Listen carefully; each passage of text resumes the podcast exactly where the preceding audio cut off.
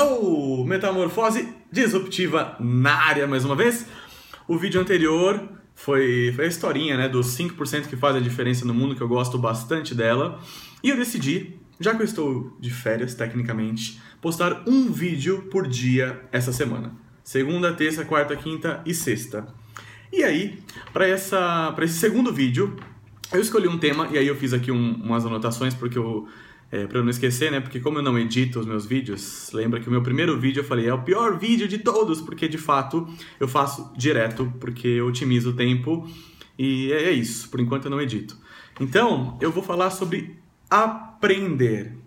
E aí é, é uma brincadeira com a palavra aprender e profissional, que é o aprender, aprendedor profissional, que é o profissional em aprender. Entendeu? Olha que interessante. É, como eu falei no outro vídeo também, na semana passada eu fui fazer uma palestra lá na, na, na FMU, aqui em São Paulo, e aí uma das perguntas no final foi de uma aluna que ela tem, se não me engano, 31 anos de idade, ela falou o que, que ela deve fazer para conseguir um trabalho novo e tal, se ela tem que fazer uma pós, estudar, se ela para e tal.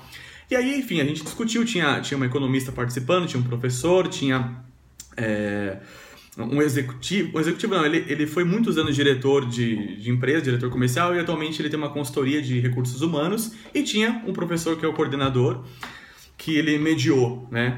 E aí, mas só, só para explicar como que se deu, porque para fazer o gancho com o seguinte, eu fiquei pensando depois, sempre assim, né? Alguém pergunta alguma coisa, você responde, e depois fica pensando o que poderia ter falado, mas me, me lembrei de um desse conceito de aprender, de ser um aprendedor, e aprendedor profissional para para brincar com, tipo, levar a sério o ato de aprender, de estudar e de ir atrás, porque, na verdade, a gente não, não deve mais parar de estudar, né? É, é meio que isso, assim.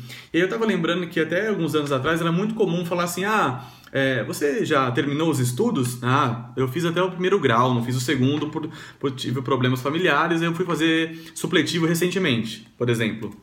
Ou então assim, ah, não, não, eu acabei os estudos, ah, é, tá, meu filho já acabou os estudos, ele fez o primeiro grau, fez o segundo grau e já acabou e tal. Ah, não, não, eu terminei o primeiro e o segundo, aí virou ensino médio, né? Terminei o, o segundo ano, terminei o terceiro ano do ensino médio, entrei na faculdade, vou fazer a faculdade agora. Então vou fazer a pós-graduação, vou fazer o mestrado, vou fazer doutorado, vou fazer MBA, vou fazer o que for, mas, mas continuo estudando, né?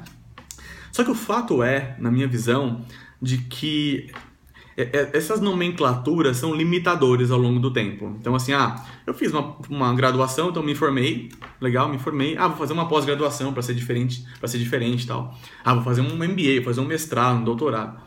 No fundo, essas, essa prática formal de estudo, ela é importante, obviamente, mas ela não deve ser encarada como como trajetória eu imagino. Talvez não seja uma boa palavra, mas enfim, uma trajetória de educação.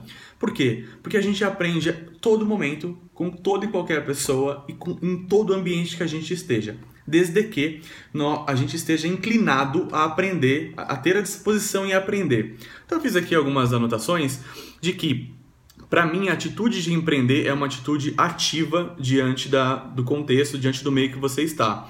E aí é muito comum ouvir assim: ah, é, não dá, não posso, não tenho tempo. Inclusive, eu vou fazer um vídeo é, ainda essa semana sobre tempo, sobre não ter tempo. E aí, o ponto que eu quero trazer aqui é: cuidado. Muito cuidado com o que você fala e principalmente com o que você ouve e internaliza essas palavras, porque a palavra tem poder, né? Uma palavra muda tudo. Então, essa disposição em estudar e aprender tem que ser genuinamente sua. A partir de você, eu procuro realmente fazer isso. É, eu até pensei em pegar os meus livros, mas eu achei que seria demais.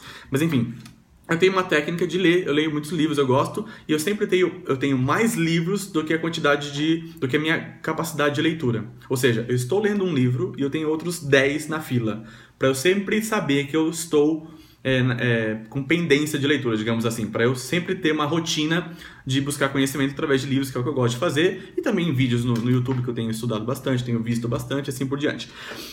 Então, essa capacidade, essa atitude proativa de estudar é muito vai lá e faz, né? Que eu falei em outros vídeos também. É vai lá e faz, é partir para cima mesmo.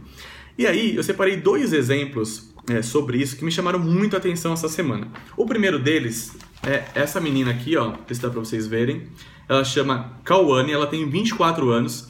Ela formou em serviço social no Rio Grande do Norte E ela nasceu numa casa de taipa, sem energia, sem nada. O pai dela tinha uma renda semanal de 20 reais. O que aconteceu? Para encurtar toda a história, é, vários programas de televisão fizeram matéria com ela, tem várias é, matérias no, na internet, assim por diante. Mas o que chamou muita atenção é, com essa condição de vida, ela não se, ela não se vitimizou e foi atrás de conhecimento, estudou, fez a faculdade e na formatura, olha que interessante, ela desceu com a enxada em homenagem ao pai e à mãe. Que lindo, né? Até arrepia. Enfim, sem coitadismo, ela foi lá e fez, vai lá e faz. E um outro exemplo que foi ontem ou antes de ontem que eu, que eu compartilhei no Facebook, que é a história do Kemani Maruji. Ele é um keniano e ele entrou na escola primária com 84 anos de idade. Gente, 84 anos. E sabe qual era o objetivo dele? Ler e escrever. E aí a Reuters, que é uma agência de notícias, perguntou, entrevistou ele, perguntou por que, que ele quis fazer isso.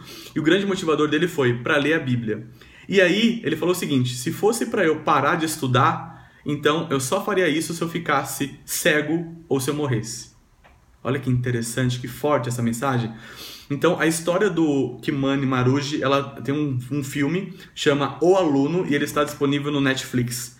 É uma história incrível, e só por ele ter 84 anos e, e, se colocar à disposição de estudar, de aprender, é sensacional. E tem uma frase que eu quero dizer aqui, que é o seguinte, que é dele, do Kimani Maruji, que é a liberdade é aprender. A liberdade é aprender. É isso, galera. Bons estudos continuamente para todos. Tchau!